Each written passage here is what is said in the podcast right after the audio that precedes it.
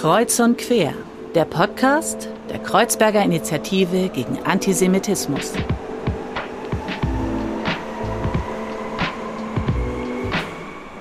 Hallo und herzlich willkommen bei einer neuen Folge von Kreuz und Quer. Mein Name ist Falle und ich darf euch durch die heutige Folge begleiten, in der wir über Fußball sprechen wollen, eines meiner großen Lieblingsthemen, aber gleichzeitig wollen wir auch über die Negativfolie des Fußballs sprechen, und zwar den Rassismus im Fußball.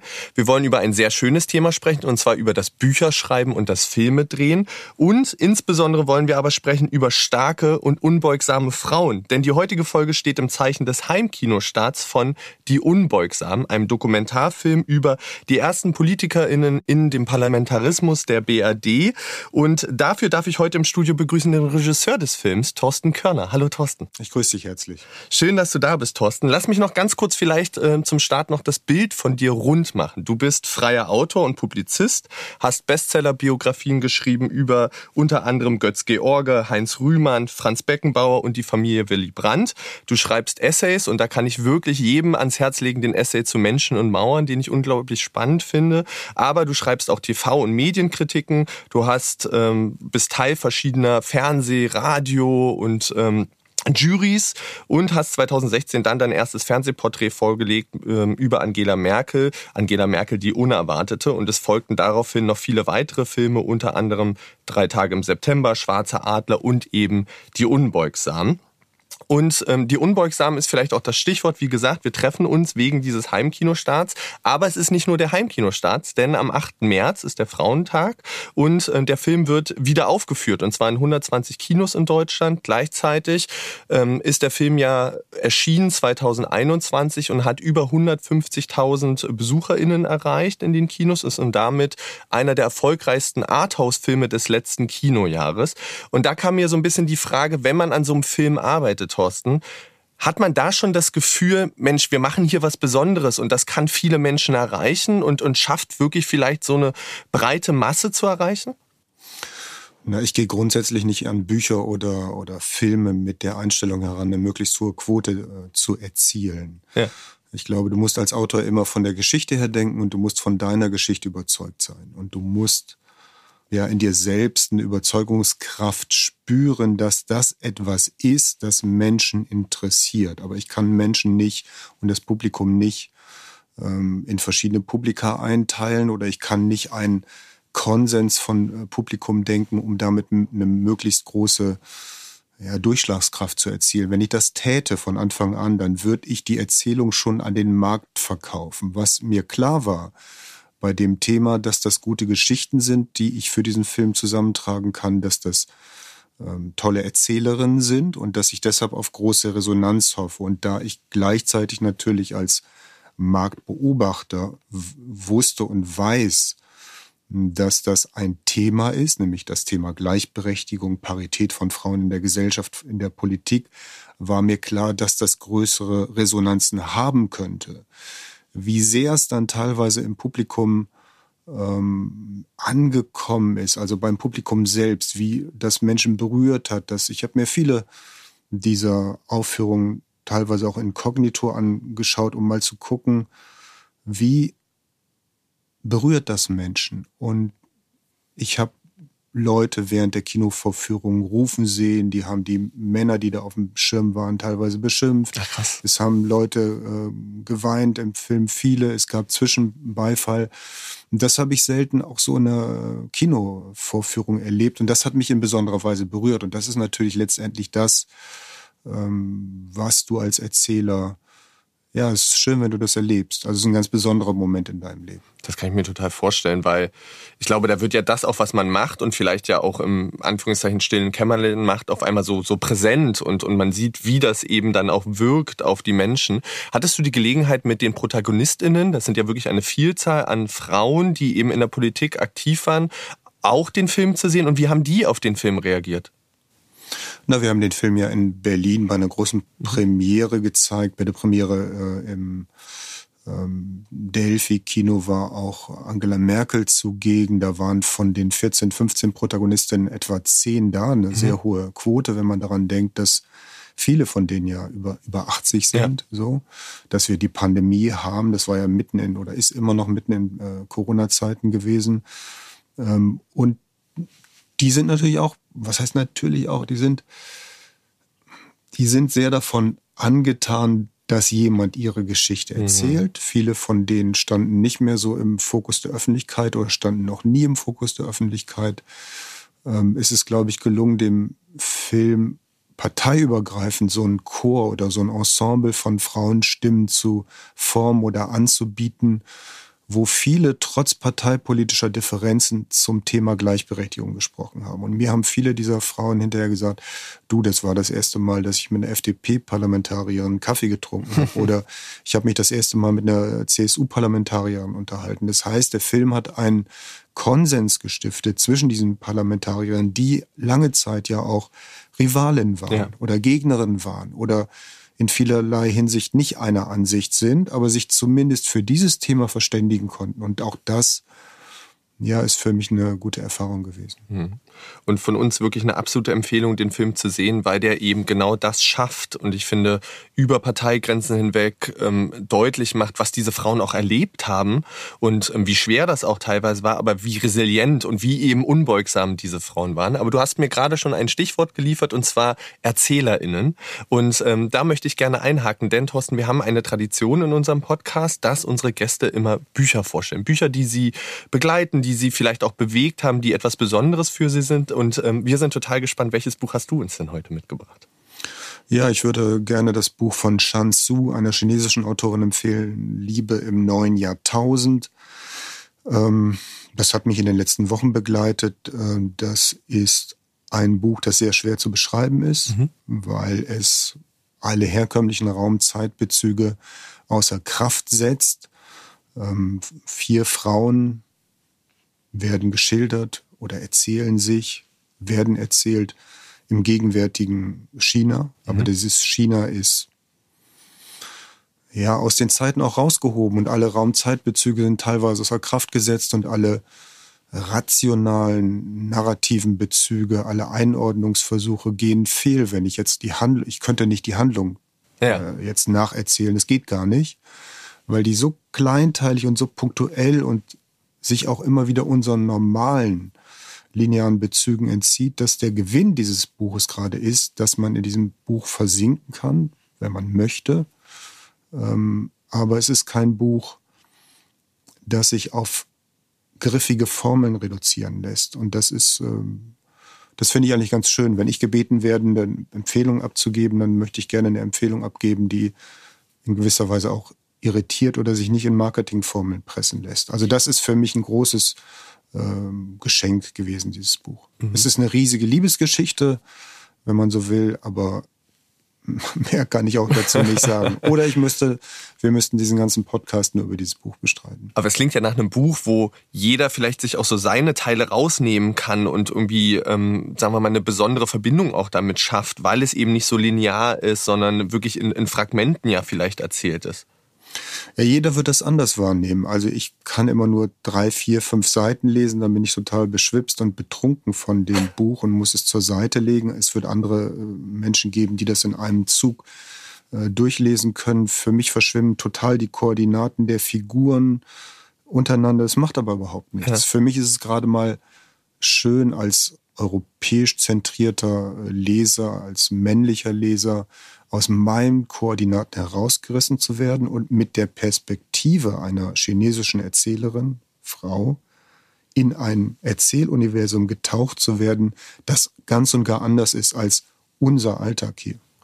Das klingt ungemein spannend und ähm, wir freuen uns total über diesen ja auch anderen sozusagen dann Kontext oder Blick auf Bücher. Und ihr, liebe ZuhörerInnen, ihr dürft natürlich gerne dieses Buch äh, nachlesen oder ihr findet es auf unseren Social Media Seiten. Wir werden es dort wieder posten und dann, glaube ich, geht eine große Empfehlung raus, sich das mal anzuschauen und vielleicht wirklich eine andere Form des Lesens und Entdeckens zu erleben.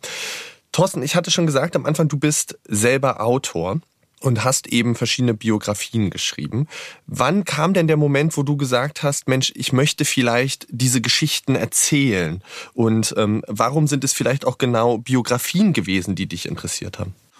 Oh, das hat wahnsinnig viele Gründe. Wahrscheinlich Biografien über prominente Menschen sind ja Biografien oder Erzählungen über Ikonen. Mhm. Und Ikonen sind nach meinem Verständnis äh, Figuren, in denen sich individuelle und kollektive Erfahrungen verdichten, in denen sich Geschichte verdichtet, in denen sich kleine und große Geschichten verdichtet und Ikonen werden von uns allen erarbeitet. Also wenn wir zum Beispiel Angela Merkel nehmen, dann ist das eine Ikone, würde ich sagen, mhm. Politikerin, mhm. Ähm, die über den Alltag hinausragt, nicht nur weil sie 16 Jahre lang an der Macht war und sich behaupten konnte, mit unserer Hilfe und nur durch unsere Hilfe, sondern auch weil sich ein bestimmtes Gefühl, wie wir mhm. sein wollen, wie wir als Deutsche in der Welt gesehen wollen, in ihr verdichtet hat. Jedenfalls derart oder sagen wir mal in solchen Mehrheiten verdichtet hat, dass sie sich damit an der Macht halten konnte. Das heißt, wenn ich mich Ikonen widme, wenn ich Bücher über Ikonen schreibe, erfahre ich zumindest ein Stück weit etwas über mich als ja. Person, die auch in der Geschichte steht, aber auch etwas über die Gesellschaft, in der ich lebe. Und diese Bewegung in Ikonen, in Persönlichkeiten, diese gesellschaftliche Bewegung, das interessiert mich. Ist das vielleicht auch der Grund? Weil ich habe mich so ein bisschen gefragt, das ist ja eine unglaublich weite Range. Also von Franz Beckenbauer über Angela Merkel, über die Familie Willy Brandt. Das ist ja sowohl politisches als eben, sagen wir mal, auch diese großen Larger-than-Life-Personen in Deutschland. Ähm, dass genau das das Wichtige für dich ist, dieses Gesellschaftliche vielleicht auch zu heben. Und was bedeutet das für den Einzelnen als auch die Gesellschaft dieser Mensch? Ja, die Range, wie du sagst, ist gar nicht mehr so groß, wenn man all diese Personen von Heinz Rühmann, Franz Beckenbauer, Götz George über Angela Merkel unter dem Stichwort Ikone betrachtet, dann sind das alles Figuren, die in der von mir angesprochenen Art und Weise Gesellschaft bewegen und mhm. in denen Gesellschaft zu sich selbst findet. In Ikonen findet Gesellschaft zu sich selbst. Auch wenn sie es gar nicht wollen, selbst wenn Angela Merkel das gar nicht will, das ist ja eine sehr private Person, die schottet ihr Privatleben rigoros ab. Total. Dann gehört ein großer Teil von ihrer Persönlichkeit und ihrem Bild zumindest, ihrem zirkulierenden Bild gehört uns. Und damit machen wir, was wir wollen. Die einen hassen sie, die anderen lieben sie, die anderen respektieren sie, die anderen kritisieren sie. Und das ist alles vollkommen ein Stück weit okay, solange es in dieser Ikone Eingang findet. Und ich versuche Ikonen äh, zu lesen und das verbindet diese biografischen Projekte. Mhm. Du hast dann 2016 den Schritt gemacht zu Fernsehporträts, zu Filmen. Was ist denn vielleicht der eklatante Unterschied und aber auch vielleicht die Chance in diesen beiden unterschiedlichen Medien, Buch und Film? Was hat dich vielleicht auch dazu bewegt zu sagen, ich möchte eine andere Form des Erzählens nochmal finden? Das hat wie alles im Leben äh, viele Gründe. Es gibt brutale, nackte, harte, gemeine ökonomische Notwendigkeiten in einer kapitalistischen Marktgesellschaft mhm. und ähm, Filmbusiness ist deutlich besser äh, bezahlt als Print. Mhm. Printjournalismus, ich habe ja auch für Zeitungen geschrieben, ist äh, heutzutage ja, leider ein absterbendes Gewerbe, schlecht bezahlt. Bücher sind okay bezahlt, aber da musst du schon sehr umsatzstarke Bücher haben, um da wirklich von leben zu können. Filme sind deutlich besser bezahlt, dann kommt noch der Hörfunk. Das heißt, als freier Erzähler oder Autor, als der ich mich verstehe, musst du auf vielen Hochzeiten tanzen, ökonomisch. Das ist eine. Das andere, die inhaltliche Auseinandersetzung ist, und das ist dann eigentlich ganz beglückend zu entdecken, dass wenn du einen Film machst, und ich habe jetzt äh, diesen Film Die Unbeugsamen über Politikerin in Westdeutschland gemacht und gleichzeitig ein Buch geschrieben, das heißt in der Männerrepublik mhm. und ist das Buch nicht zum Film, sondern es ist ein ganz eigenständiges äh, Buch, eine eigenständige Publikation, die teilweise mit denselben Protagonistinnen arbeitet. Wenn du das eine im Film und das andere im Buch machst, wirst du als Erzähler sehr unterschiedliche Reize und Faszinationen für dich, aber auch für das Publikum entdecken. In einem Buch, also in dem angesprochenen Buch in der Männerrepublik, habe ich sehr viel mehr Raum. Da kann ich Geschichten von Figuren und Frauen erzählen, von denen es zum Beispiel nicht mal Bewegtbildmaterial gibt, weil, mhm. es, weil es kein Archivmaterial gibt, ja. beispielsweise.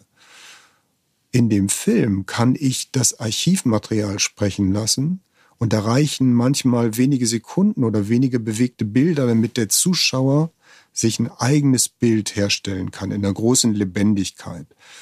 Du kannst im Buch einerseits komplexer erzählen, andererseits kannst du im Film auch sehr komplex erzählen, indem du viele Leerstellen anbietest. Also Leerstellen meint eine Dramaturgie, in der der Zuschauer, die Zuschauerinnen sich selbst beteiligen müssen mhm. und ihr eigenes historisches Wissen einspeisen müssen.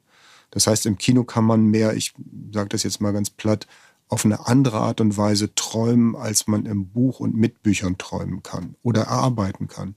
Beide Medien haben große Herausforderungen oder stellen Herausforderungen für die Rezipienten dar. Und beides ist als Erzähler faszinierend zu sehen, wie, ja, es gibt so Vorurteile auch gegen das Bild oder gegen Bilderzählung, das sei ja nicht aufklärerisch oder sei eher dümmlich oder sei, ähm, sei eher unterkomplex. Und die Erfahrung teile ich überhaupt nicht. Also sowohl der Film, ob im Kino oder im Fernsehen, kann sehr, sehr komplex sein, Total, ja. wenn man es entsprechend anlegt du hast schon so ein bisschen auch, und, und, und da kommt vielleicht auch diese Komplexität auch zu tragen, diese ökonomische Seite angesprochen, weil, das nehme ich jedenfalls so wahr, gerade in, in Doku-Formaten, auf den großen, sagen wir mal, Streaming-Plattformen etc., sind wir gerade in so einem Rutsch, wo es ganz viel so um True Crime geht, aber parallel geht es auch ganz viel um so Wohlfühlsachen. Es ist vielleicht auch einfach Frage der Zeit, dass wir in der Pandemie leben. Deine Stoffe sind ja Stoffe, die ganz oft so Leerstellen, Herausforderungen in unserer Gesellschaft aufgreifen. Also sagen wir mal die sogenannte Flüchtlingskrise mit drei Tagen im September, aber eben auch die Unbeugsamen, wenn es um Gleichberechtigung geht, schwarze Adler, Rassismus. Ähm, wie kommt das an, wenn du solche Stoffe vorstellst? Also gibt es da auch vehemente Ablehnung oder ist es doch einfach vielleicht GeldgeberInnen zu finden für solche Stoffe? Ich würde sagen, dass der Markt da relativ skrupellos ist oder kalt ist. Sagen mhm. wir mal, ähm, der, der Markt oder die Marktakteure oder denjenigen, denen du das Produkt verkaufst, ich setze das in Anführungszeichen, ähm, ich will nicht sagen, dass dass das ganze System zynisch ist, aber es geht darum, dass du erstmal relevante und möglicherweise auch reichweitenstarke Produkte anbietest. Und nur dann wirst du in diesem Mediensystem oder in Teilen des Mediensystems solche Stoffe durchsetzen. Du musst also, die Leute werden dir einen Stoff wie Schwarzer Adler oder die Unbeugsamen nicht abkaufen, weil das die möglicherweise politisch richtige Gesinnung ist oder weil sie sich mehrheitlich damit identifizieren oder weil sie vielleicht sagen, oh, das hätten wir immer schon mal erzählen wollen oder müssen, sondern wenn nicht gleichzeitig die Marktchancen da sind, wenn nicht gleichzeitig ein Gefühl dafür da ist, das können wir durchsetzen, damit können wir in die Kinos gehen und das werden so und so viele Menschen gucken, wird dir das niemand abnehmen. Mhm. Für mich, das habe ich am Anfang des Gesprächs äh, versucht zu verdeutlichen, ist erstmal die tragende, die wichtige Geschichte äh, deutlich. Das hat natürlich zugleich, wenn ich davon überzeugt bin, dass das für mich spannend ist, das sind Menschen, denen ich gerne zuhöre, dann setze ich voraus, dass es anderen Menschen auch so geht. Ja. Das muss aber nicht so sein. Ja. Ähm, und du kannst solche Geschichten nur dann durchsetzen, wenn du deinen Partner, deine Partnerin dazu verführst. Damit meine ich die, was weiß ich, die Kinoverleiher, die Fernsehproduzenten, die auftraggebenden Sender, wenn du die dazu verführst, zu glauben und zu denken, das ist inhaltlich ein attraktives Angebot, da haben wir was nachzuarbeiten, da sind inhaltlich blinde Flecken, sei es Rassismus oder Gleichberechtigung der Frau oder andere Stoffe, aber gleichzeitig ist das eine Erzählung, nach der die Gesellschaft lechzt. Ich mhm. übertreibe jetzt mal. Also du darfst du kannst nie, wenn du auch davon leben musst, diese marktgängige, dieses marktgängige Kriterium vernachlässigen. Mhm. Heißt das aber auch, du musst in deiner Arbeit hm, so eine Art Gespür entwickeln von, welche Themen sind vielleicht auch gerade gesellschaftlich wichtig und relevant, um eben genau diese Leerstellen rauszuheben? Na, du musst immer ein Gespür für Resonanzen haben. Also mhm. du musst diese Leerstellen ähm, ausmachen Du musst es diagnostizieren, sozusagen. Aber du musst, also, du musst erstmal deinen eigenen Interessen mhm. folgen. Ich mhm. glaube, der Verrat an dem Stoff wäre immer, wenn du nicht bedingungslos an den Stoff glaubst und sagst, das interessiert mich. Und zum Beispiel bei dem Film Schwarzer Adler war es die, der Anstoß eines also ich bin der Wäschebeauftragte unserer Familie. Das heißt, ich wasche, ich hänge die Wäsche auf, ich kaufe das Waschmittel und, und, und. Und ich habe dann irgendwann mal wieder so einen stolzen XXL-Paket Persil nach Hause geschleppt. Habe mich gefreut, dass ich 2,30 Euro gespart habe, weil das so ein Riesenpaket war. Und auf diesem Paket war ein weißer, jubelnder Hühner abgebildet, der so ein bisschen wie Per Mertesacker oder Oliver Kahn aussah, so eine Mischung aus beiden. Und dann stand oben drauf, glaube Kooperationspartner oder Partner der deutschen Nationalmannschaft. Und dieser weiße Mann stand im Bild und wandte sein Gesicht dem Betrachter zu. Und seine Nationalmannschaftskollegen waren mit dem Rücken zum Betrachter gekehrt. Man sah die Gesichter nicht und die schienen mir alle weiß zu sein. Mhm. Und ich habe mir gedacht, als ich da immer mit der Wäsche zugange war und immer auf diesen Karton starrte, hey, wie schwer muss das für Spieler wie Erwin Kostede äh, gewesen sein, der erste schwarze deutsche Fußballnationalspieler, wie schwer muss das für den gewesen sein, in einer Gesellschaft und einer Mannschaft anzukommen, in der noch 2020, also es war 2020, glaube ich, das Phantasma oder das Bild der deutschen Fußballnationalmannschaft immer noch weiß gedacht mhm. wird und in der das Bild davon auf Werbebildern immer noch komplett weiß ist. Das heißt, in diesem Produkt, in diesem Waschmittelkarton steckte eine Art unbewusster Rassismus. Ich glaube nicht, dass das den Werbeverantwortlichen irgendwie deutlich klar gewesen ist, aber für mich drängte sich auf, wir haben hier ein Weißwaschmittel, Persil ist ja der Weißwäscher der deutschen Geschichte. Und da können wir nicht mit schwarzen Menschen werben, weil das ein Widerspruch ist. Ich glaube, so es muss irgendwie unbewusst die Denke gewesen sein.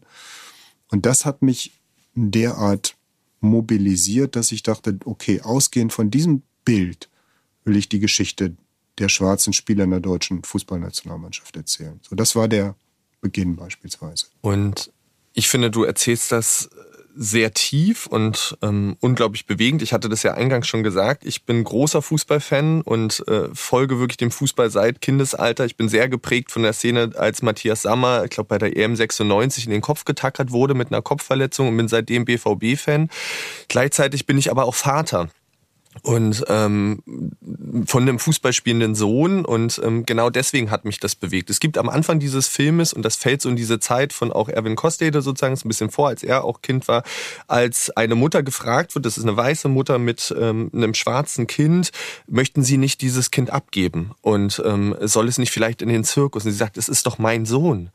Und ich muss ehrlich zugeben, da hatte ich wirklich Tränen in den Augen, weil die, diese Frage an eine Mutter hat mich, äh, äh also heute 2022 stellt mich das vor völlige, also Fragen und, und, und ich kann mir es gar nicht vorstellen, wie das sozusagen in den 50er Jahren waren.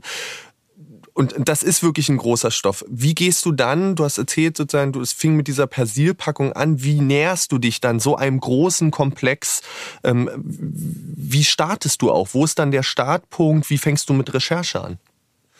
Na, das war in dem Fall gar nicht so schwer, denn wenn wir im Jahr 2020 einen Waschmittelkarton entdecken und betrachten, in dem latent immer noch ein unreflektierter Rassismus steckt, dann ist der erste Ansatz, und du hast gerade eine Stelle aus dem Archiv geschildert, dann ist der erste Ansatz zu gucken und zu sagen, wenn das so ist im Jahr 2020, dann können wir davon ausgehen, dass in den 50er, 60er, mhm. 70er Jahren sehr viel Rassismus und deutlich manifester in den Medien da gewesen sein muss, ohne dass sich die meisten Reporter, Reporterinnen dessen bewusst sind, dass sie rassistisch sind in dem Augenblick. Genauso wie du es geschildert hast mit dem Reporter, der eine weiße Frau fragt, die ein Kind mit einem amerikanischen Besatzungssoldaten hat, ob sie ihr Kind nicht an, abgeben will. Er meint das tatsächlich in so einer paternalistischen, patriarchalischen, fürsorglichen Art, weil ja. er sich nicht vorstellen kann,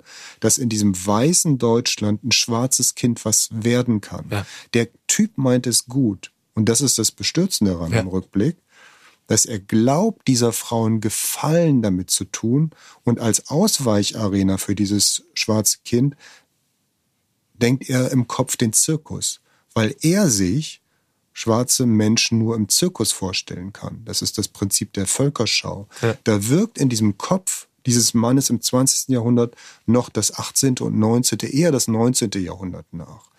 So, und du suchst dann als Autor solche Archivstellen beispielsweise, die sich ja selbst erzählen. Ich hoffe ja darauf, ich zeige das und es ist ja ein Film ohne Kommentar und ich möchte das gar nicht einordnen. Ich möchte es dem Zuschauer anbieten und darauf hoffen, dass er das Skandalon und diesen, die, die, die, diesen abstoßenden Rassismus, der dadurch auch abstoßend ist, dass er selbst nicht erkannt wird. Das sind ja keine beinharten Rassisten, sondern das ist die Mehrheitsgesellschaft, die so denkt, redet und spricht. Ähm, also das, solche Stellen suchst du raus und dann gehst du relativ, ähm, es ist relativ einfach, du guckst du, wer, und ich konnte mich an Erwin Kostede noch erinnern aus meiner Kindheit, ich bin Jahrgang 65, ähm, dann guckst du und Kostede hat, glaube ich, 75, 74, 75 in der Nationalmannschaft debütiert, dann guckst du, wer war eigentlich da? Hm. Gehst die Reihe ab, wer war denn der erste deutsche Nationalspieler mit so einer Geschichte? Und dann guckst du, wer kam nach ihm, wie ging es denen eigentlich? Und dann fragst du sie an und versuchst sie zu bitten, ihre Geschichte zu erzählen. Hm. Wie haben die denn auf die Anfrage reagiert, als du dann an sie herangetreten bist und gesagt hast, ich möchte dann einen Film drehen, der genau dieses Themenkomplex um, um, umspannt und greift? Hatten die auch vielleicht Sorge, sich dort zu äußern? Oder war das, ja, ich mache mit und ich möchte meine Geschichte erzählen? Die meisten waren, glaube ich, schnell bereit mitzumachen. Es gab einige Anfragen, ich weiß tatsächlich aber nicht mehr, wer das genau war, äh, die nicht mitmachen wollten. Es gab eine Reihe von Anfragen an aktuelle Nationalspieler, die alle erstmal nicht mitmachen wollten. Da hat aber, da haben, hat die Medienlandschaft ist, glaube ich, der entscheidende Faktor. Vereine äh, und auch die Nationalmannschaft, der DFB, aber vor allem Vereine haben ihre eigenen Öffentlichkeiten geschaffen, ihre eigenen Medienöffentlichkeiten. Die wollen sie kontrollieren. Mhm. Und wenn du an einen aktuellen A-Nationalspieler herantrittst mit der Bitte, für dieses oder jenes Thema als Interviewpartner zur Verfügung zu stellen, dann wird es sehr schwer, wenn du den nicht vermitteln kannst, was ist mein ökonomischer Wert? Ist das auch meine Geschichte? Wie können wir das kapitalisieren? Wie kann ich das kontrollieren auch? Und in dem Moment, wo jemand meine Erzählung kontrollieren will, ist er für mich als Interviewpartner uninteressant, weil ich das nie einem Interviewpartner gestatten würde, in meinen Film hinein zu regieren. Ne? Also von daher haben wir Absagen von aktuellen A-Nationalspielern bekommen, was dann aber im Nachgang überhaupt kein, kein Problem war. Und wir haben da tatsächlich auf kurz vor Tore Schluss haben wir noch Zusagen von zwei A-Nationalspielern bekommen oder hätten die Chance gehabt. Und dann habe ich das aber abgelehnt, weil genau aus dem Grund, wenn du sehr prominente Leute teilweise im Boot hast, die mit der Vorstellung kommen, ich bin sehr prominent, ja. ich möchte jetzt aber deine Erzählung auch kontrollieren. Dann, dann verlagert sich mich, alles, ja. Dann verlagert sich das alles, der Fokus äh, verlagert sich. Und wenn du als Erzähler nicht die Hoheit über deine Geschichte hast, dann ist für mich die Geschichte tot. Ja, und ich finde, die Geschichte erzählt sich ja trotzdem total gut, weil du hast so eindrückliche Beispiele und es ist eben, und das finde ich auch so wichtig, es ist eben nicht nur der Männerfußball, sondern Frauen wie Steffi Jones kommen zur Sprache sozusagen und es ist ja wirklich weit und, und die Erfahrungen kommen dort zu Trage. Und du hast auch schon ähm, das Stichwort Nationalmannschaft gesagt, da musste ich sehr schmunzeln, als ich darüber auch nochmal nachgedacht habe, sozusagen in der Reflexion des Filmes. Ich habe nämlich meine Bachelorarbeit eingeleitet mit einem Text der Nationalmannschaft, die, ich weiß gar nicht, wann ich meine Bachelorarbeit geschrieben habe, 2012, 13, äh, war ein langer Prozess. Aber ähm, und die hat damals ein äh, Dokument rausgegeben, wo sie im Prinzip über so die dritte oder vierte gesellschaftliche Macht spricht. Und zwar über die Integrationskraft und das Bild der Nationalmannschaft in der Gesellschaft, dass es so positiv ist. Unsere Gesellschaft ist sonst so gespalten, aber die Nationalmannschaft ist wie so ein Leuchtfeuer für Integration, für Miteinander. Und der Fußball ist das auch. Und wenn man diesen Film sieht, habe ich mich so gefragt, hat sich dein Bild auf Fußball verändert und ist diese These von der Integrationskraft des Fußballs überhaupt eigentlich zu halten? Ich finde schon, dass Sport eine stark integrative Kraft hat, aber in dem Moment, wo man das anerkennt, ist zugleich die These vom Tisch, dass Fußballsport insgesamt unpolitisch sein kann. Mhm. Fußball, Sport an sich kann gar nicht unpolitisch sein. Das erleben wir jetzt gerade wieder in diesen Zeiten, wo ein wahnsinniger Diktator die Ukraine angreift. Spieler, Sportler, aber auch Journalisten müssen mündig werden. Das gilt für diese Generation mehr als für alle Generationen vorher. Sport kann nicht unpolitisch sein. Wer sich auf diese Position zurückzieht, hat was nicht begriffen. Du wirst, wenn du nicht selbst mündig wirst als Sportler, und ich finde, in heutigen Zeiten kann man das erwarten, dann wirst du instrumentalisiert. Entweder du wirst von, vom IOC instrumentalisiert oder von der FIFA, UEFA oder von deinem Sponsor, der Sport macht dann letztendlich mit dir, was er will. Und du wirst als Mensch, als Individuum zu einem, zu einer ökonomischen Konstante. Mit dir wird Geld verdient, du verdienst auch gutes Geld. Aber wenn das Geld dazu führt, dass du dein, deine Signatur als Individuum abgibst, wenn du selbst zum Objekt wirst, wenn du dich zum Objekt machen lässt, weil du nichts sagst oder dich auf diese Position des Unpolitischen zurückziehst, dann ist es traurig. Sport kann nicht unpolitisch sein. Mhm. Ich glaube, das ist wirklich gerade in diesen Zeiten, wie du ja auch sagst, ungemein wichtig. Ähm, mich hat zum Beispiel auch beeindruckt, ähm, es gibt den Bayern-Spieler Leon Goretzka, der sich ganz klar gegen rechts eingesetzt hat, der auch viel zur Änderungskultur schon gesagt hat. Und ich glaube, das würden wir uns alle wünschen, dass gerade diese Menschen, die in der Öffentlichkeit stehen, auch für Themen wie Rassismus, wie auch Änderungskultur ähm, klare Haltung beziehen und dort mehr sozusagen machen. Was ich an dem Film oder worüber ich sehr viel nachgedacht habe. Es gibt dieses Beispiel von Anthony Buffo, der ja dort drin vorkommt. Und ich finde, was ihn auszeichnet, aber was auch alle Protagonistinnen auszeichnet, ist so eine gewisse Resilienz gegenüber diesem wirklich virulenten Rassismus.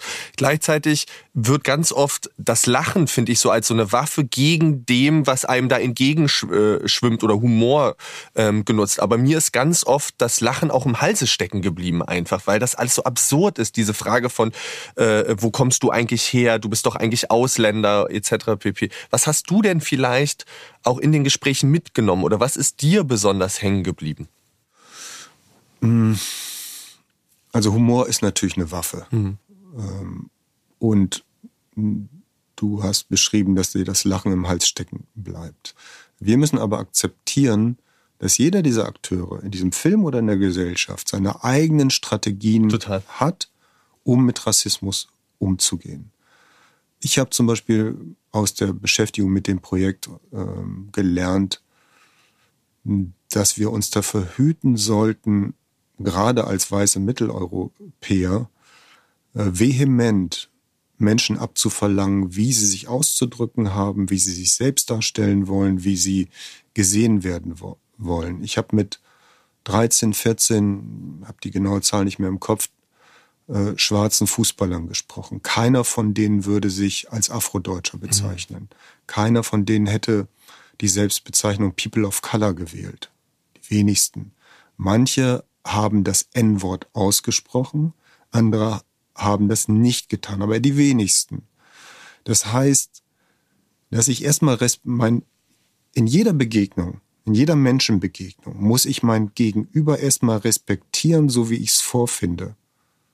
Und ich gehe nicht an, an diese Subjekte, an diese Individuen heran mit einer vorgeformten Haltung. Ob das eine Sprachhaltung ist, durch die ich meine besondere Sensibilität ihnen gegenüber kennzeichnen zu können. Nein, ich muss erstmal gucken, was ist das für ein Mensch? Und die haben sehr unterschiedliche Erfahrungen mit Rassismus gemacht. Die haben geschildert, du, ich habe gar keine großen Erfahrungen mit Rassismus in Deutschland gehabt. Die einen sagen, du, ich habe äh, mich immer mit Humor dagegen wehren mhm. können. Ich war, ich war Manns genug. Ähm, da kann ich nicht, auch der Film hat ja keinen Kommentar, da kann ich nicht als Erzähler einen Kommentar einziehen und sagen, da hätte er sich aber doch besser sensibler äußern können ja. oder gendergerechter ja. oder so oder so. Ich war bestürzt davon und das empfinde ich wirklich als Skandal, dass es gab ein paar Monate, glaube ich, nach unserem Film Schwarze Adler einen Film in der ARD, ähm, ein Film, wo auch Erwin Koste erzählt wurde. Und das war ein Film mit einem Off-Kommentar. Und Erwin Koste erzählt in diesem Film, wie er von gegnerischen Fans, ich setze es in Anführungszeichen, als Neger beschimpft wurde. Und ich finde es wichtig, dass in dem Kontext dieses Wort ausgesprochen wird, damit der Zuschauer weiß, worum es geht. Mal mhm. abgesehen davon, dass Erwin Koster nie das N-Wort oder selten wahrscheinlich diesen Begriff benutzen würde. Es muss also, wenn es ums Geschichte geht, müssen wir Geschichte auch klar benennen.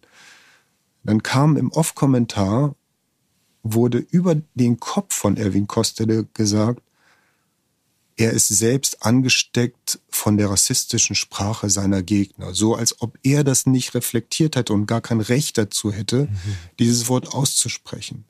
Das empfinde ich im wahrsten Sinne des Wortes als hinterhältig. Also ein Off-Kommentar kommt ja aus dem Hinterhalt.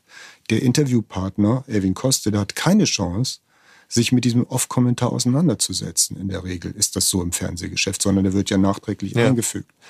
Das heißt, wir sollten uns davor hüten, Menschen über einen, ich meine, das ist banal, das zu sagen. Ja. Aber wir sollten uns davor hüten, Menschen über einen Leisten zu schlagen. Wir müssen ja. uns immer mit jedem Individuum auseinandersetzen. Und selbst wenn das verquere Ansichten vertritt, müssen wir das tun. Und erst dann können wir zu äh, gewissen Universalismen äh, vorstoßen. Für mich steht in Geschichten immer das Individuum im Vordergrund. Also wirklich diese Offenheit der Begegnung, ohne Vorannahmen auch reinzugehen und ähm, wirklich bewusst sich vielleicht auch dieser Begegnung zu stellen und, und, und da den Raum zu nutzen. Und ähm, das ist ja wirklich dieses Beispiel, was du beschreibst, würde ich total auch als sehr übergriffig empfinden. Gerade in diesem Modus von, das wird ja später rein integriert in so einen Film. Also ähm, wirklich, da fehlen mir tatsächlich wirklich die Worte. Ähm, ein zweites Thema, das du in deinen Filmen ähm, bearbeitest, sind Frauen oder starke Frauen. Und ähm, da ist eben äh, die Unbeugsamen, finde ich, wirklich ein tolles, tolles Beispiel. Wie gesagt, das ist ein Film über äh, Frauen, die äh, Politikerin waren in der BRD in Westdeutschland, äh, die die Anfänge sozusagen für viele weitere Frauen gemacht haben. Der Film spannt eine gewisse Zeit über die 60er, 70er, 80er hinweg ähm, bis sozusagen auch in die 90er hinein. Und ähm, du hattest gerade schon beschrieben für Schwarze Adler, wie die Idee entstanden ist. Wie ist denn die Idee für die Unbeugsamen dir gekommen? Das war die Auseinandersetzung mit der Familie Willy Brandt. Ich habe 2011, 2012 ein Buch geschrieben über Willy Brandt, der eine Ikone der deutschen äh, Geschichte ist, ähm, Bundeskanzler, charismatischer Sprecher und äh, Redner, der viele Menschen in den 70er Jahren politisiert hat und viele mhm. Menschen, die heute in der Politik sind, bewogen hat, überhaupt in die Politik einzutreten. Und für dieses Buch habe ich mich mit sehr vielen Menschen in der alten Bonner Republik äh, unterhalten. Und das waren fast überwiegend Frauen. Das waren Journalistinnen, das waren Frauen von Politikern, das waren Politikerinnen. Und diese Unterhaltung mit den Frauen, mit den Politikerinnen, die alle sehr gut erzählt haben, haben mir ein Stück weit die Augen dafür geöffnet, dass die alte Bonner Republik, das alte Westdeutschland, durch einen männlichen Blick verfasst worden ist. Auch medial. Dass Frauen ausgeblendet worden sind in ihrer Bedeutung, dass sie klein gemacht worden sind, dass man ihnen Charisma oder Machtbeherrschung nicht zugetraut hat. Und dann war die Idee, diese ganzen Geschichten, die du jetzt für die Recherche des Buches an Willy Brandt eingesammelt hast, diese ganzen starken Frauengeschichten, die ich nicht in das Buch integrieren konnte, weil es zu weit weggeführt hätte von Willy Brandt, ähm, habe ich gedacht, da möchte ich einen eigenen Stoff draus machen. Und dann war die Idee, wie wäre es denn, wenn du mal einen Film oder ein Buch machst, in dem nur Frauen zu Wort kommen, in dem du das normale Erzählprinzip dieser alten Bundesrepublik umkehrst und mal guckst, nimm nur Frauen, beschäftige dich mit denen und lass die Männer mal außer Acht. Die haben genug geredet. Die haben jetzt 50 Jahre lang uns äh, die Republik und Politik erklärt. Jetzt, jetzt höre ich mal den Frauen zu, zu. Wie schätzen die das ein? Das war der Ansatz. Mhm. Ich musste gerade innerlich sozusagen, habe ich mich selber auch ertappt gefühlt in dem, was du gesagt hast, weil auch ich bin von dieser Erzählweise, dieser männerzentrierten Erzählweise total geprägt. Und es gibt, finde ich, in dem Film eine total spannende Szene. Und zwar geht es ähm, um das Misstrauensvotum gegenüber Helmut Schmidt, äh, ähm, wo sozusagen ja dann der Kanzlerschaftswechsel anstand äh, zu Helmut Kohl.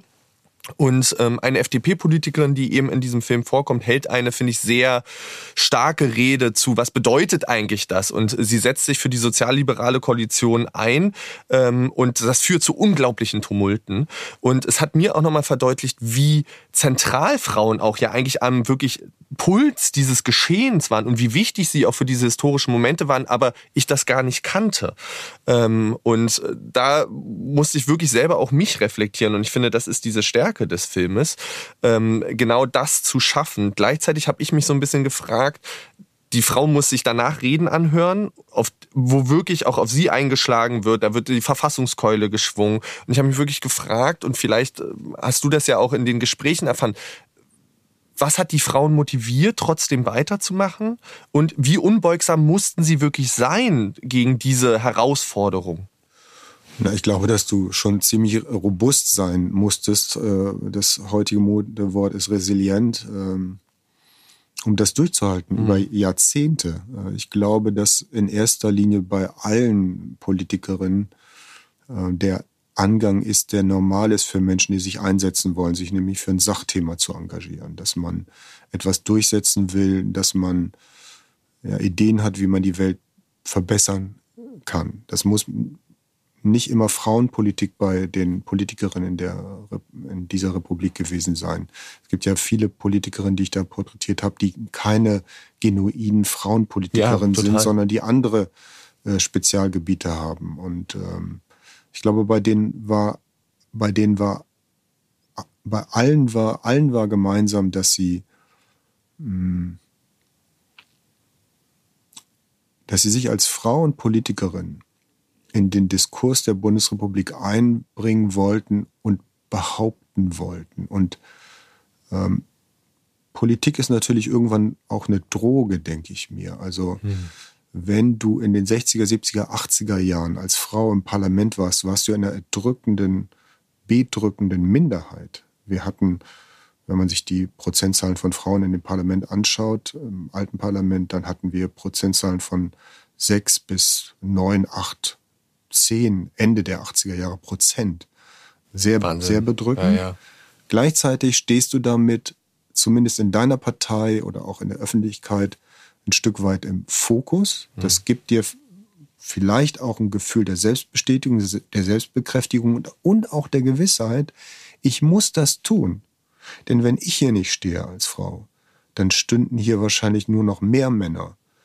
Diese Standhaftigkeit dieser, dieser Frauen lässt sich auch dadurch erklären, dass sie wussten, dass wenn wir oder wenn ich auf mich hier verzichte, wenn ich beiseite trete, dann ist diese Bundesrepublik noch weitaus weniger divers, noch weitaus weniger bunter, noch weitaus weniger äh, gerechter.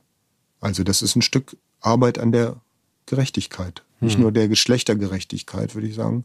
Das ist gerecht, sich dafür einzusetzen. Und ich glaube, das hat deren Standfestigkeit befeuert. Ja, und das Spannende ist, das, was du sagst, diese sechs Prozent, ich finde, das ist ja auch ein Thema in anderen Bereichen. Ne? Wenn wir uns die Wirtschaft angucken etc., haben wir eben dort auch immer noch nicht die Repräsentanz von Frauen ausreichend.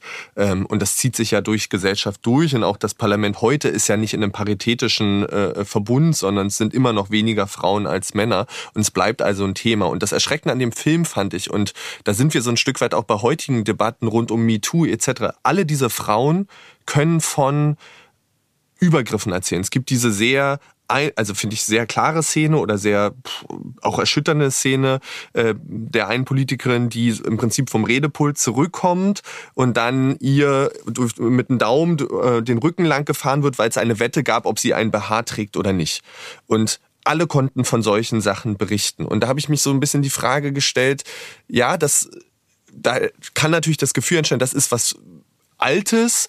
Ähm, wie schätzt du das ein? Aber wie ist es heute? Sind wir da weiter in der Debatte oder brauchen wir vielleicht diese Filme? Was kann der Film vielleicht auch beitragen, um diese äh, Debatte weiter zu heben oder zu befördern? Medien sind ja ein Stück weit immer Bewusstseinsbildung und wir mhm. können als Erzählerin nur versuchen, wenn uns das wichtig ist, bestimmte Probleme der Gesellschaft zu diagnostizieren, festzustellen und einen Umbruchprozess, eine Transformation anzuregen. Ich glaube, der Fall, den du geschildert hast, dass der stellvertretende Parlamentspräsident Richard Stücklen einer Kollegin mit dem Daumen den Rücken entlang fährt, um herauszufinden, ob die ein BH trägt oder nicht. Dass sich solche Szenen in der Öffentlichkeit, auch in der parlamentarischen Öffentlichkeit, nicht mehr so zutragen mhm, können, mhm. weil der Mann, die Figur sofort politisch tot wäre. Das ist aber natürlich äh, eine opportunistische Begründung. Mhm. Und das ist eine, die sehr fokussiert auf ähm, unmittelbare sexistische Belästigung. Sexismus ist ja nicht nur, dass Männer mit Blicken oder Berührungen ähm, Frauen zu nahe treten auf eine komplett unangemessene Art und Weise, sondern Sexismus meint die strukturelle Benachteiligung genau. der Frau in der Gesellschaft insgesamt aufgrund ihres Geschlechtes und eine Machtausübung ähm, von Männern, die glauben, Macht könne nur von ihnen sehr kompetent ausgeübt werden. Das ist Sexismus. Und in dem Sinne sind wir noch lange nicht paritätisch in allen Bereichen oder in fast allen Bereichen der äh, Gesellschaft. Und ich glaube, dass wir da noch ähm, ja, viel zu arbeiten haben. Mhm. Ich finde, das hat sich auch nochmal gezeigt an der Diskussion um ähm, die letzte Wahl, als Annalena Baerbock ja als Kanzlerkandidatin der Grünen ähm, angetreten ist und ähm, ich, das kann ich für mich sagen, schon das Gefühl hatte, es werden unterschiedliche Maßstäbe an diese KandidatInnen angelegt. Ähm, und sie wird schon auch unter ein besonderes Brennglas gelegt. Was glaubst du denn, müsste sich in Gesellschaft verändern, damit wir vielleicht wegkommen von diesem Bild Mann, Frau, sondern es darum geht, wer hat vielleicht das bessere politische Angebot? Naja, wir müssten. Große Frage, es tut mir leid. Oh ja. Hm. Also normalerweise erkläre ich mich unzuständig für die Beantwortung ja. solcher äh, großen Fragen, wie du sagst, aber hm, ich kann nur von mir ausgehen. Ich glaube, dass wenn der Mann sich als problematische Existenzgröße des 20. und 21. Jahrhunderts und gerade ist er wieder eine sehr problematische Existenzgröße auf der globalen Bühne, wenn wir nach Russland blicken. Ähm, ich glaube, wir müssen uns selbst hinterfragen und überdenken, inwieweit wir als Männer beispielsweise so verfasst sein wollen, wie wir verfasst sind gesellschaftlich. Da komme ich wieder zu den Ikonen. Wir sind als Männer mit einer Geschlechtsidentität formiert durch mhm. Jahrhunderte, Jahrzehnte, durch Bilder, durch bestimmte Einstellungen, durch Normen. Und jeder, der versucht, sich selbst ein Stück weit aufzuklären und sich immer wieder hinterfragt, wo bin ich möglicherweise rassistisch, wo bin ich antisemitisch, wo bin ich sexistisch, wird, denke ich, ein Stück weit resilienter gegen die komplette Verabschiedung in die Geschichte. Das heißt, wenn ich auf der Höhe der Zeit bleiben will, dann tue ich gut daran, äh, mich zu reflektieren, mich zu hinterfragen. Wo bist du eine problematische Existenz für deine Mitmenschen? Das ist eigentlich, führt uns auch zu so einem problematischen Wort, das ist eigentlich human. Mhm. Das sollte uns als Menschen ausmachen, dass wir uns hinterfragen, wo verhältst du dich unangemessen? In welchem Kontext? Wo führt dein Verhalten zu Leid? Wo übst du Gewalt aus, ohne es eigentlich zu reflektieren? Wo fügst du anderen Menschen Schmerz zu? So, und da muss ich nicht unbedingt, das sollte eigentlich für jeden Menschen ja. gelten. Auch Frauen können Problemgrößen sein. Ja. Es ist ja nicht so, ich will hier nicht einseitig äh, den Mann in die Tonne der Geschichte treten, sondern ich würde dafür plädieren, dass wir gemeinsam miteinander im Dialog uns wechselseitig hinterfragen und meine doch dann tiefe Überzeugung ist, dass wir dialogische Wesen sind.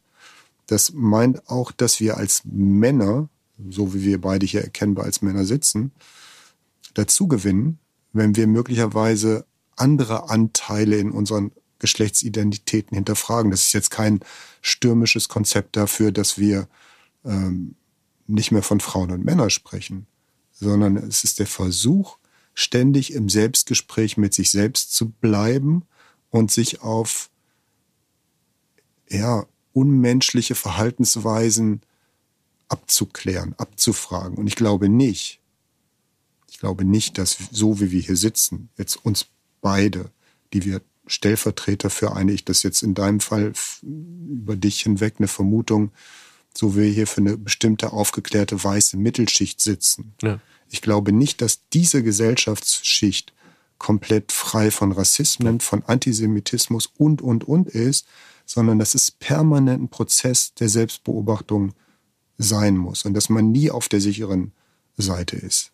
Hm. Es gibt keine sichere Seite. Genau, und ich glaube wirklich dieses auch die Bilder, die wir uns in uns tragen, immer wieder zu reflektieren, zu schauen, wo kommt das her, was macht das mit mir, was bedeutet das auch und was bedeutet das in Begegnung mit anderen Menschen. Und eigentlich ist es fast das perfekte Schlusswort, aber ich habe tatsächlich trotzdem noch ein paar Fragen, ähm, weil ich finde, es gibt einen Moment, über den ich gerne mit dir in dem Film noch sprechen würde. Weil wir haben in dem Podcast, das ist nun mal bei Kreuz und Quer eines der großen Themen, wir sind ein Projekt, das viel zu Antisemitismus arbeitet und ähm, es gibt ein Kapitel, das sich ähm, im Prinzip ein Stück weit mit der Erinnerung in Deutschland auseinandersetzt. Es geht äh, ganz konkret um die Wehrmachtsausstellung, die es in München gab, ähm, die in Deutschland hohe Wellen geschlagen hat. Es gab Proteste, es gab rechte Aufmärsche äh, rund um diese Ausstellung, die eben die Verbrechen der Wehrmacht zeigt und damit ja auch so ein bisschen mit dem Bild der deutschen Gesellschaft von diesem Krieg und auch der Wehrmacht bricht und bewusst bricht.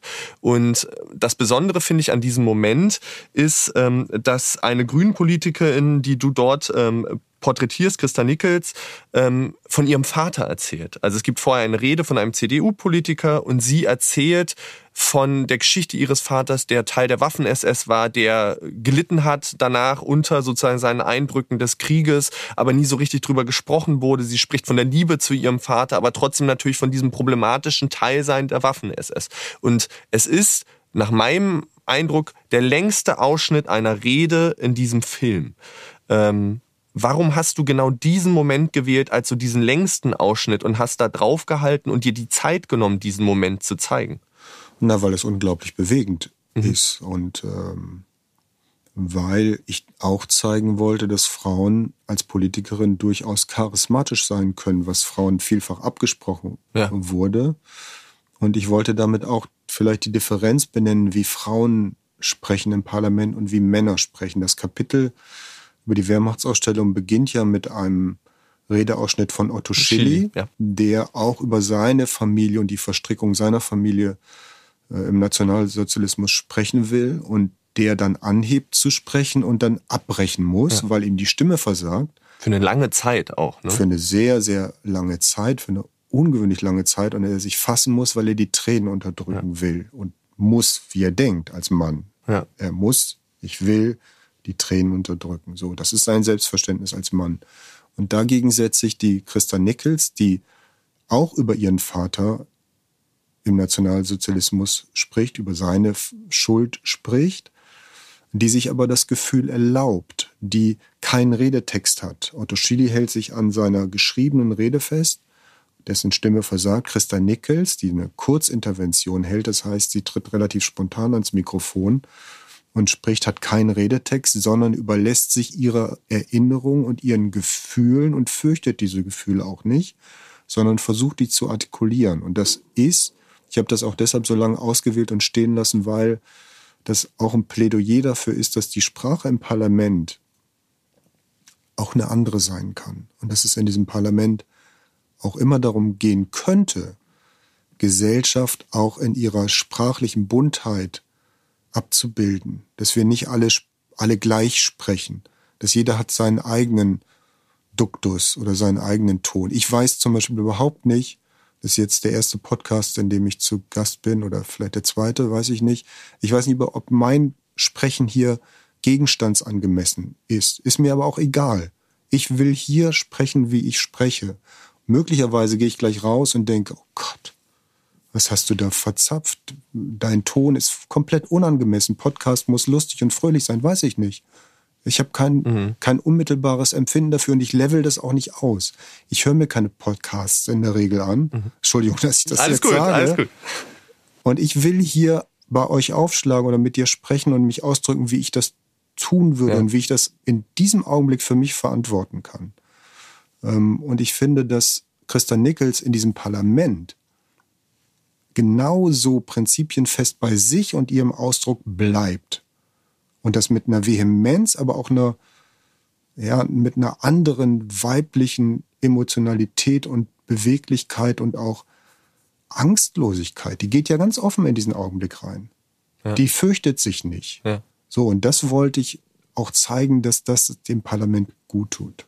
Und genau dieser Eindruck ist bei mir auch hängen geblieben. Und was ich so toll finde an diesem Moment ist auch, diese Transparenz, die sie schafft. Und zwar genau diesen Gedankengang. Sie erzählt nämlich davon, dass sie lange überlegt hat, geht sie jetzt an dieses Mikrofon und will sie das auch und will sie eben genau über ihren Vater reden, der eben in der Waffen-SS war und ähm, schafft es aber trotzdem ganz deutlich zu machen, dass sie ihn jetzt nicht äh, was immer vorgeworfen wird, unterm Bus wirft, sondern dass sie das wichtig findet, dass wir darüber sprechen in unserer Gesellschaft, dass wir ein anderes Miteinander darüber auch über dieses Thema finden und dass sie ihren Vater liebt. Und das hat, fand ich wirklich, ist so ein starker Moment, eben genau wie du sagst, auch nochmal von einem anderen sprechen, von einem anderen auch miteinander in einem Parlament, in einem sehr ehrlichen Miteinander, finde ich. Und ähm, also alleine für diese Szene, aber auch für viele, viele andere lohnt sich wirklich, ähm, den Film anzugucken. Also große Empfehlung von uns. Guckt euch bitte die Unbeugsamen an, der eben jetzt ähm, wieder aufgeführt wird und aber auch eben seinen Heimkinostart hat.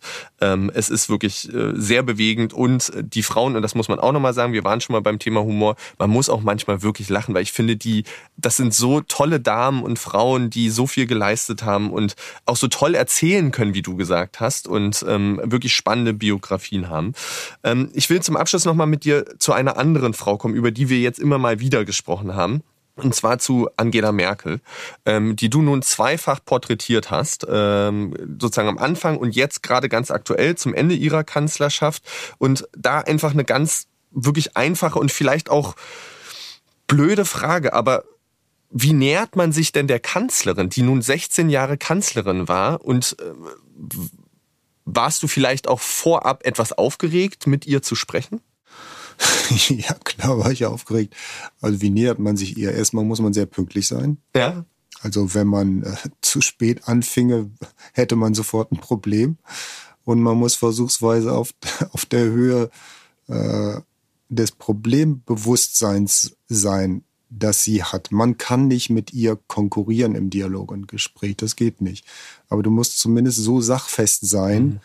dass du dich nicht als, als fragender Naivling entpuppst. Ich, du hast gesagt, eine blöde Frage. Ich glaube, es gibt keine blöden Fragen letzten Endes. Und eine Frage wird nur dann oder verweist auf den Antwortenden zurück, wenn du dich gegenüber einer Frage blöd verhältst mhm. oder sie zurückweist als blöd, dann ist das blöd. Mhm. Also jede Frage hat eigentlich ihre Berechtigung.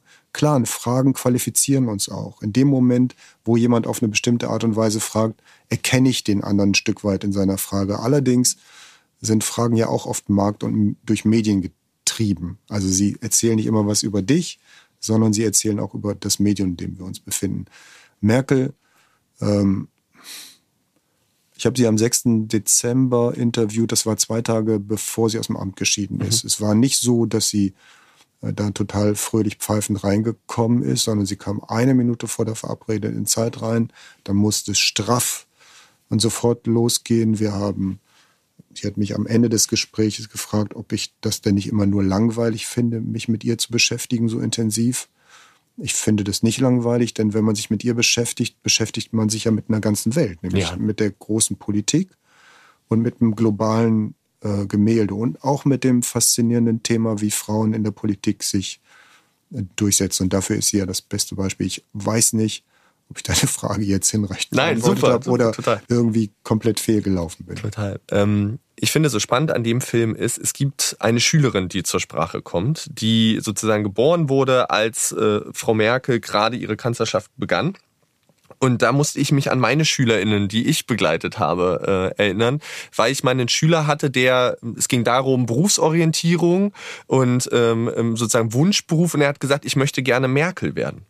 Und ihm ging es darum, dass für ihn die Bezeichnung der Kanzlerin Merkel sein war, weil der das nicht anders kannte. Und ich finde, das spricht unglaublich viel oder sagt unglaublich viel über unsere Gesellschaft und auch über diese Frau aus. Was bleibt denn vielleicht für dich nach 16 Jahren Kanzlerschaft Angela Merkel hängen bei uns? Puh, das ist wieder so eine gemeine äh, Frage. Das ist echt schwer zu sagen. Oder welcher Moment bleibt dir vielleicht insbesondere von ihr und dieser Kanzlerschaft in Erinnerung? Auch das ist schwer zu sagen, weil das waren ja 16 Jahre. Mhm. Und dann stellt sich mir die Frage, wenn ich das auf Momente reduzierte, würde ich nicht das besondere Wesen, was du ja gerade mit dem Fall deines Schülers geschildert hast, nicht erfassen. Es geht nämlich um Dauer. Mhm. Es geht um Stabilität. Es geht um Länge. Und dann stellt sich mir die Frage, war sie eine Stabilitätsgarantin für unsere Gesellschaft oder war sie eine Stabilitätssimulantin unserer unter aller Mithilfe. Das heißt, wir, wieder bei den Ikonen, haben an dieser Stabilitätsillusion mitgearbeitet, weil wir wollten, dass wir als stabil wirkendes Land in der Mitte Europas erscheinen. Jetzt ploppt gerade eine Krise nach der anderen auf. Sie ist ja immer als Krisenkanzlerin apostrophiert worden, als die Frau, die mit den Krisen zurechtkam.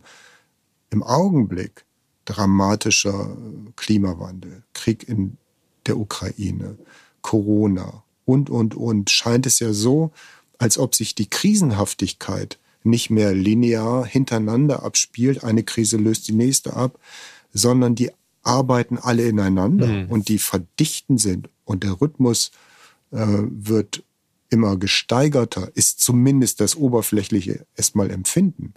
Und was hat das mit Angela Merkel hm, zu tun? Also ich glaube nicht, dass Wladimir Putin jetzt äh, mit dem Krieg gewartet hat, bis sie, bis sie weg, weg ist. ist. Das wäre natürlich sehr naiv anzunehmen.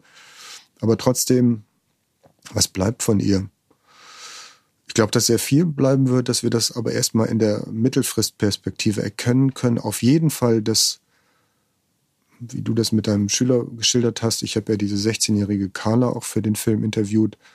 Und als älterer Mensch ist man manchmal überrascht, was jüngere Menschen so denken, weil man die gar nicht mehr sieht, ehrlich gesagt. Und ich war tatsächlich überrascht, dass sie die Kanzlerin als eine Frau geschildert hat und auch ihre Raute, die sie immer gemacht hat, als ein Symbol und eine Figur, die ihr sehr viel Halt und Ruhe gegeben mhm. hat. Das hat mich tatsächlich überrascht. Mhm. Und ich war dann auch dankbar für sie, also für die Carla, als Interviewpartnerin, weil sie ihre eigene Sprache hatte. Ja. Und das mit ihren eigenen jugendlichen und doch zugleich sehr reifen Worten ausgedrückt hat, was diese Frau für Deutschland bedeutet. Hm. Und ich glaube, das ist ja auch ein bisschen Ziel dieses Filmes, was du ja beschreibst, diese Frage nach der Stabilität ähm, oder äh, nur reagieren oder Stabilität schaffen, ähm, der eben genau versucht, sozusagen das auch nachzuzeichnen und, und auch diese prägnanten Momente nachzuzeichnen. Und ähm, auch dort sozusagen wirklich eine große, große Empfehlung, weil ich finde die Interviewausschnitte mit ihr sehr spannend. Ich finde aber auch die Einordnung, du hast unter anderem ja Aminata Touré auch nochmal drin, äh, ähm, die finde ich auch sehr viele kluge Sachen sagt und ähm, da auch nochmal eine Einordnung schafft. Also wirklich auch hier äh, absolut gelungener Film. Thorsten, erstmal vielen, vielen lieben Dank für die Einblicke in dein Schaffen, in auch die Hintergründe zu den Filmen und vor allen Dingen auch vielen lieben Dank für die Filme, die eben meiner Meinung nach wirklich Leerstellen beobachten und auch, und das finde ich wirklich, und das hast du ja auch betont, eben nicht kommentieren, sondern die Menschen für sich sprechen lassen und, und, und uns dadurch auch ein Stück weit im positiven Sinne abverlangen, uns damit auseinanderzusetzen und unsere Meinung zu bilden. Und das finde ich wirklich mehr kann, kann man gar, sich gar nicht wünschen als Zuschauer. Und ähm, ich finde es total toll und ich finde, wie gesagt, diese Filme bewegend und kann sie nur jedem empfehlen. Daher danke, dass du da warst. Ich kann dich aber noch nicht ganz entlassen, denn ähm, wir haben zum Abschluss ähm, immer eine kleine Schnellfragerunde. Ich habe drei Fragen für dich vorbereitet. Ähm, und du darfst einfach ad hoc mal reagieren und wir sind gespannt, was du antworten wirst. Darf ich oder muss ich? Du darfst. Du, wenn du es nicht, wenn es keine Antwort gibt, ist das auch völlig okay. Ähm, es gibt in dem Film, in dem letzten zu Angela Merkel, eine Szene, wo äh, sie interviewt wird von Herrn Gauck, unserem ehemaligen Bundespräsidenten, der sie fragt, als was für ein Tier würde sie sich denn bezeichnen oder beschreiben. Und da ist so ein bisschen die Frage, die würde ich gerne an den Filmemacher zurückgehen. Was für ein Tier ist denn dein Lieblingstier und als welches Tier würdest du dich denn vielleicht beschreiben? Die Katze. Das fällt mir relativ leicht. Ich bin ein Katzenmann. Dann nächste Frage. Ähm, als Filmeschaffer gehe ich davon aus, dass du öfter im, im Kino bist. Im Kino, Popcorn oder Nachos? Weder noch. Sehr gut, ich auch. Ähm, und dein perfekter Sonntag, wie sieht der aus? Spätes Frühstück, Kaffee, Lesen, Zeitung, spazieren gehen. Super. Vielen, vielen lieben Dank, Thorsten. Vielen lieben Dank. Wir werden alle Filme wieder in den Shownotes ähm, verlinken, dass ihr dort reingucken könnt. Ähm, wir empfehlen, wie gesagt, die Filme und Thorsten, wir bedanken uns herzlich, dass du da warst. Und letzte Frage vielleicht noch ganz bis, äh, bevor ich dich entlasse. Wie geht's denn weiter? Gibt es denn schon neue Projekte, die du jetzt anstrebst? Ich habe ja von der brutalen Marktgesellschaft gesprochen und äh, natürlich gibt's neue Projekte, um den Katzenmann Thorsten Körner über Wasser zu halten. Ähm, ich arbeite am zweiten Teil von den Unbeugsamen, diesmal über ostdeutsche Frauen und Politikerinnen und ich arbeite an verschiedenen Buchprojekten, mhm. die teilweise Ikonen gelten, aber teilweise auch eher nicht. Vielen uns, Dank, dass ich zu Gast bin. Genau, da Danke. dürfen wir uns, glaube ich, alle gemeinsam drauf freuen. Dir wirklich alles, alles Liebe und euch vielen lieben Dank fürs Zuhören. Wir sind wieder in zwei Wochen da mit einer neuen Folge von Kreuz und Quer. Bis dahin. Ciao.